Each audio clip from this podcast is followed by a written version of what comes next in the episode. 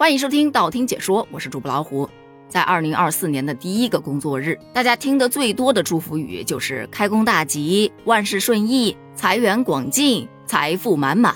在各种祝大家发大财的祝福语当中，有一位网红却出来劝大家别发大财，这不一下子就冲上了热搜，而且引发很大的争议。他的原话是说：“别发大财，发那么大财干什么？我和你说啊，发小财才是最快活的，不要发大财。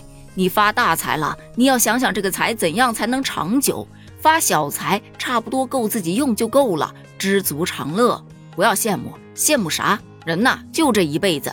我现在要去买个轮船的话，会被舆论。我能买吗？我不能买，我啥都不能干。我以前还喜欢去酒吧蹦迪，我现在能去吗？我一去又要被别人说，好嘛，一时激起千层浪。网友那颗吐槽的心压不住了，呵呵，这个世界最终还是疯了。你别管什么大钱小钱，首先得有钱呐。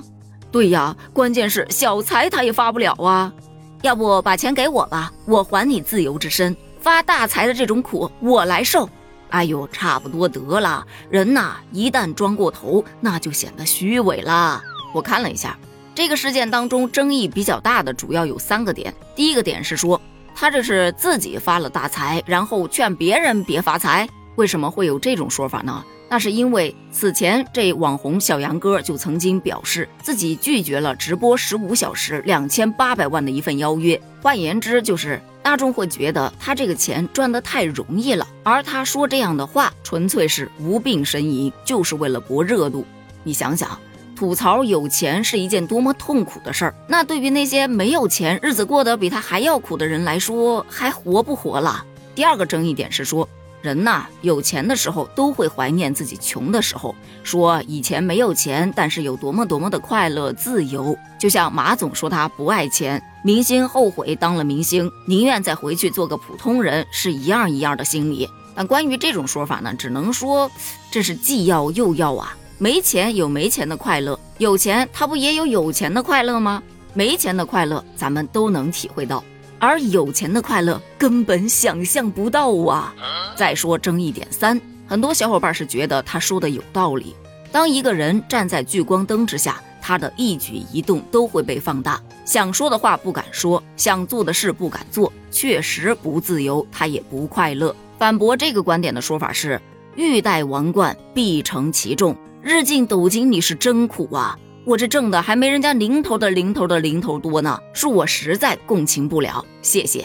其实你看完了所有的评论之后，会发现一件事儿：大众基本都是站在他的对立面去抨击的。咱们就先不站队，单纯说他这个话语的表述，有几个点我还是蛮赞成的。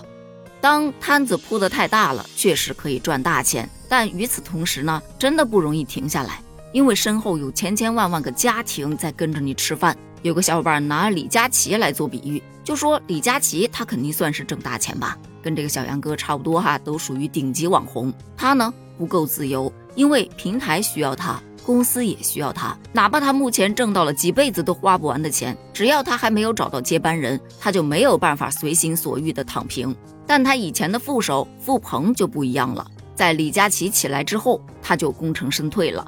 拿着公司的股份，由李佳琦给他打着工。对于李佳琦，他可能是赚的小钱，可他没有生活压力，也没有事业压力，只关注自己的生活，做自己想做的事儿，自然就很轻松、很惬意啊。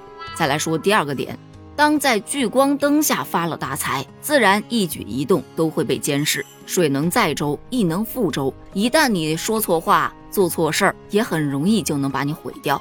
所以。赚来的钱，他不能痛痛快快的花，也是一件痛苦的事儿。但这仅限于站在他的这个立场上，他可以这么去说，因为这确实是他的真实感受。但是在经济下行周期里，对着咱们这还在温饱线上努力挣扎着的人们去说这样的话，劝大家不要赚大钱，不要发大财，很显然这话就显得空洞了。就跟那些高高在上的专家说着什么低收入人群可以出租闲置房屋，或者用私家车拉活的话一样的不接地气呀。人家在苦恼着这游艇怎么买才能不被骂的时候，我们还在苦恼。哎呀，刚才那顿外卖怎么没有领到优惠券？王总说着先定个小目标赚他一个亿的时候，我们还在定着伟大的目标，明年这工资能不能涨一百呀？言而总之，总而言之，这件事儿之所以引起那么大的争议，是因为立场完全不一样。当我们还在生活的福海里狼狈苟且的时候，突然听到挣了大钱的人在抱怨挣大钱的苦恼，自然会觉得分外的扎心。关于这句话的争论，也没有什么谁对谁错这么一说，只能说老祖宗说的对呀，财不外露，闷声发大财才是王道啊。对此，你又是怎么看的呢？欢迎在评论区发表你的观点哦，咱们评论区见，拜拜。